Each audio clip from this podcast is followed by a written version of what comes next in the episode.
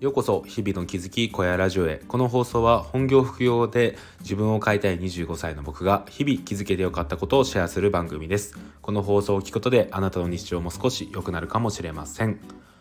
はい皆さんこんにちは、えー、今日は12月の1日木曜日ですね。師走、えー、ということでもう本当に2022年も残り1ヶ月となりましたね、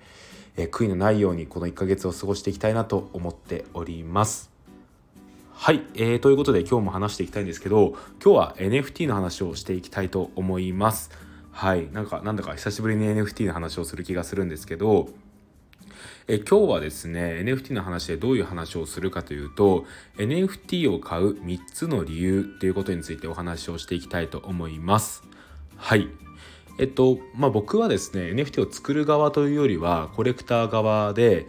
気になったコレクションとかをですね買って、それを楽しんでいる側の人間なんですけど NFT を買う理由って僕的には3つあるなって思ってるんですよね。でこの3つについてお話をした後にですねじゃあ作る側はどういうところを意識した方がいいのかっていうことをコレクター目線でちょっとお話をしていきたいなと思います。はい。で、えーと、先にですね買う3つの理由についてお話をしたいんですけど、えー、1つ目がデザイン性2つ目がユーティリティ3つ目が人柄ですね。はい、えー、順番に説明をしていきたいと思います。え1つ目のデザイン性なんですけど、まあ、これはシンプルですよね。その NFT に関してデザインが良ければ買いたくなるっていうことですよね。うん。やっぱり本当に NFT って言っても本当千差万別でいろんなイラストレーターであったりとか、まあ、他にもいろんなね、えー、と写真であったりとか、まあ、いろんなものがあるんですけど、まあ、そのデザインが、えー、気になればそれが購入の理由になるというものですね。うんこれが多分一番最初こう NFT を楽しむ時の原点になったんじゃないのかなと思います。やっぱりですねなんだろうこうデザインが良ければそれだけでも結構買いたくなるっていうのがまあなんですかね人間の差がというか、うん、まあそういうものだと思うんですよね。まあ、これは本当に NFT に限らず、まあ、リアルの美術品とかに関しても気になったデザインのものがあればそれは買いたくなりますよね。うんで僕が今持っているこのシティボーイシティガールの NFT に関しても本当にまずはデザインから入りましたね。この洒落たデザインは何だと思ってそこから買いたくなってうんクリック戦争だったんですけど当時は。えっ、ー、とですねこのイーサを握りしめて買ったのを覚えていますね、うん、これが1つ目ですかね。はい。で2つ目なんですけど2つ目はユーティリティですね。うん。購入する購入する？購入した時の特典とも言えるかもしれません。これは最近のトレンドにもなっているんですがこう NFT を買って終わりではなくてその買った先でどういう特典があるのかっていうことを示しているのがこのユーティリティですよね。分かりやすいのが多分 CNP だと思うんですけど CNP ってやっぱりそうですね買ってからもいろんな楽しみがあって、まあ、一つはこう素体が変わるバーニンがありますし他にも CNP オーナーズって言って CNP を持っていればいろんな飲食店で割引ができるとかがありますよね。であとは、えーと、スマホアプリですよね CNP フレンズっていうスマホアプリがあってこれを使えばこう歩数をこうね CNP のオーナー同士で競ったりとかあとはコミュニケーションもできたりするっていう感じですよね。うんまあ、こんな感じで、まあ、CNP が一番分かりやすいと思うんですけど、まあ、こういうユーティリティがすごそうなものっていうのはやっぱりこれも買いたくなるなと思います。うんまあ、直近で言うとやっぱり LLAC はかなりすごそうだなっていうのがねこう見ていて分かりますよね。うん、結構まだまだ発表されてない部分があると思うんですけどそれでもですねなんかいろいろ考えられているんだろうなっていうことをまあ僕は第三者ですけどこう見ていて感じております。うんで3つ目ですね。買う理由になる3つ目が人柄ですね。うん、これもすごい大事だなと思っていてうんそうですね。やっぱり発信者がどういう人なのかっていうのは結構気になりますよね。クリエイターがどういう人なのかっていうところですよね。どういう思いを持ってその NFT を作っているのかとかこの人がどういう人なのかっていう部分って僕は結構気になっていてやっぱその部分がえー、良ければというかなんか惹かれるものがあればそれも一つ買う理由になるんですよね。うん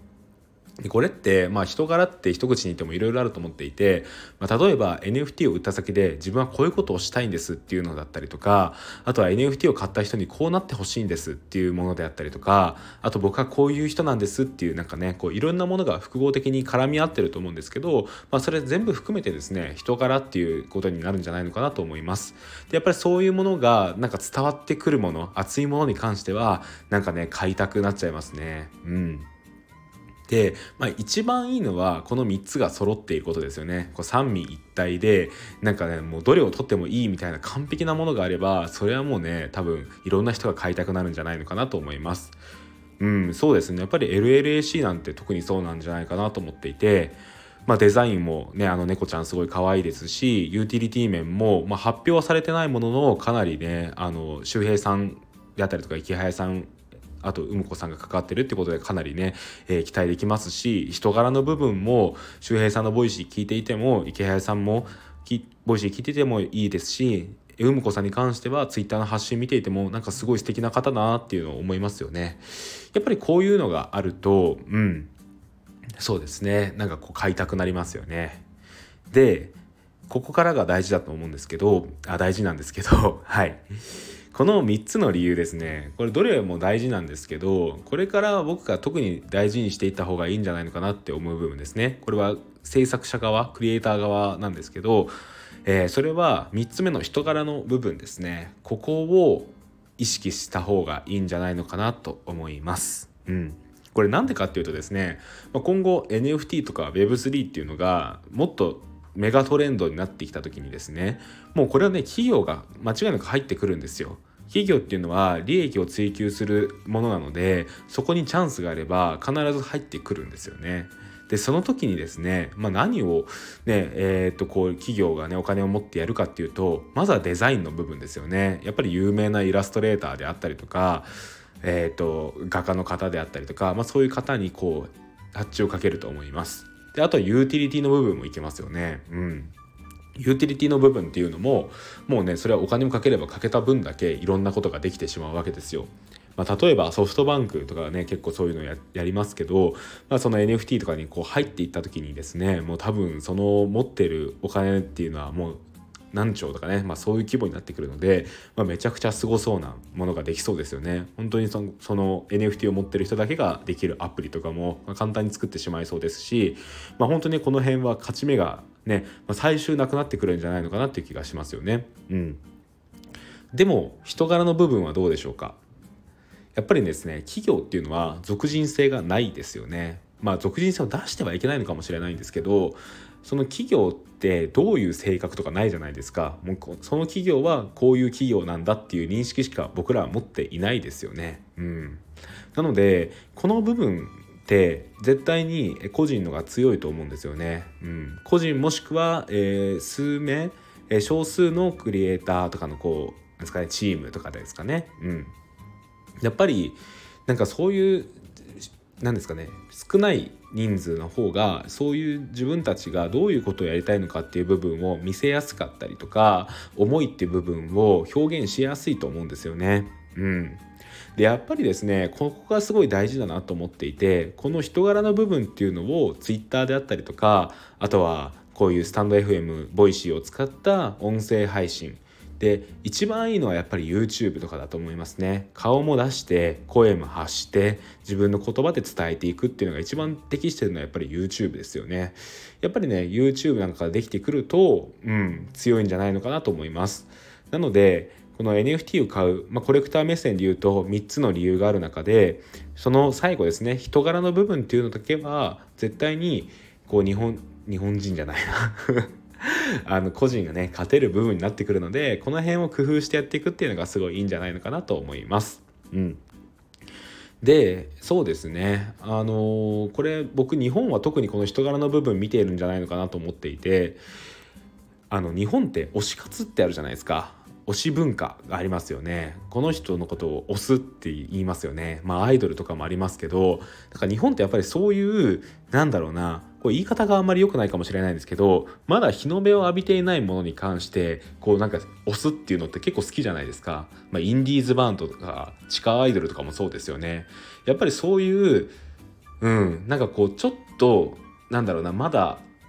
なんだろうな爆発してないみたいなあのヒット爆発的なヒットを出してない人たちをこう応援したいっていうのってなんか日本独特なのかなと思っていてね僕もなんかこうインディーズバンドとか好きですけどまあねそれがなんかメジャーデビューとかした時はちょっと嬉しさと悲しさがあるんですけどね まあでもなんかそういうのって絶対あるなと思っていて今後もですねそういった部分って必ず重要視されてくると思うんですよね。なのでやっぱり最後やっぱりですねこう人柄の部分で勝っていくのが一番いいと思っていてでこの人柄の部分で勝てれば今後もですねずっと根強くファンでいてくれるんですよね。でそうすると結果的にこうすぐに売られない NFT が作れたりとかあとはなんかねその持っている人たちがこう宣伝をしてくれる自然になんかそういうねえー、っと新しい文化というかを作ってくれるようになると思うんですよね。なのでそうですねこれからなんですけど、うん、なんかその NFT をやってみたいなって思う人は、うん、人柄の部分っていうのをね結構意識してみるといいんじゃないのかなっていうことを思います。でそのね人柄の部分をどうやって発信するかというと一番いいのは YouTube だと思います。で2つ目が、えー、こういう音声配信ですね、えー、声を伝えるっていうのも大事だと思います。でまあ3つ目かな？3つ目がこう Twitter とかかなと思いますね。で4つ目がまあブログとかになってくるかなと思います、まあ、とにかく毎日毎日ですねこう何かしらで自分の人柄とかを伝えれるような、えー、ツールっていうのを持っておくとすごいいいかなと思いますので、まあ、これから NFT もっと伸ばしていきたいよって人は、まあ、ぜひですね、まあ、一コレクターの意見としてなんですけどこういった意見もあるんだなっていうことをなんかこう引き出しに入れておいてくれると嬉しいです。はい、えー、そんな感じで今日は NFT を買う理由になる3つの理由についてお話をしました。その中でも一番大事なのは僕としては人柄だと思っております。はい、えーと、では最後に告知を1点させてください。えー、僕はですね、NFT コンパスっていう NFT メディアを運営しております。こちらですね、NFT の初心者から、えー、経験者まで楽しめる、そういうブログになっております。えー、最近はですね、図解とかも結構力を入れてやっておりますので、よろしければ一度ご覧になってください。おすすめの記事は、えー、今散々プッシュした LLAC ですね。やっぱり LLAC 今後どうなるかすごい楽しみなので、ぜひ一度こちら、えー、NFT コンパスの記事にもありますので、えー、目を通していただけると嬉しいです。はい、えー、そんな感じで今日の小屋ラジオを終わりたいと思います。ここまでのお相手は NFT コンパス編集長の小屋でした。最後まで聞いていただきありがとうございました。それではまた明日。バイバーイ。